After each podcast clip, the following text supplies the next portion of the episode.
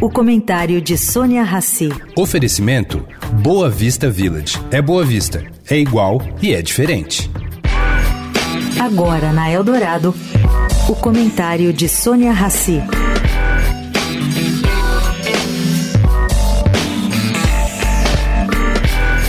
Oi, gente. Meu assunto hoje é o pagamento de dividendos para acionistas da Petrobras. Vamos lá. Ontem, o diretor financeiro e de relacionamento com investidores da estatal, Sérgio Caetano Leite, declarou que a Petrobras não pode ser tratada como um estacionamento, um lugar de poucos investimentos. Isto é, ele defendeu a ideia de que a estatal deve distribuir menos recursos aos seus acionistas do que está distribuindo, para que esses recursos fossem reinvestidos na estatal. Bom, os investidores do mercado financeiro ficaram assim meio em dúvida. Por quê?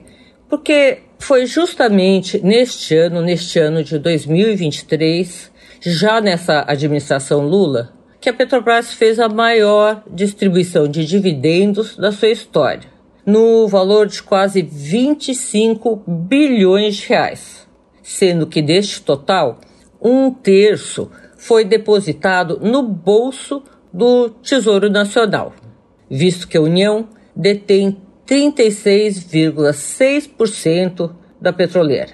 A pergunta é: será que o governo federal, controlador da estatal, vai aprovar uma diminuição da distribuição de dividendos? Justo agora, quando a União faz um esforço supremo para tirar leite de pedra e conseguir equilibrar suas contas? Bom, pouco provável. Por isso a estranheza com as declarações do CFO da estatal, escolhido pelo governo federal.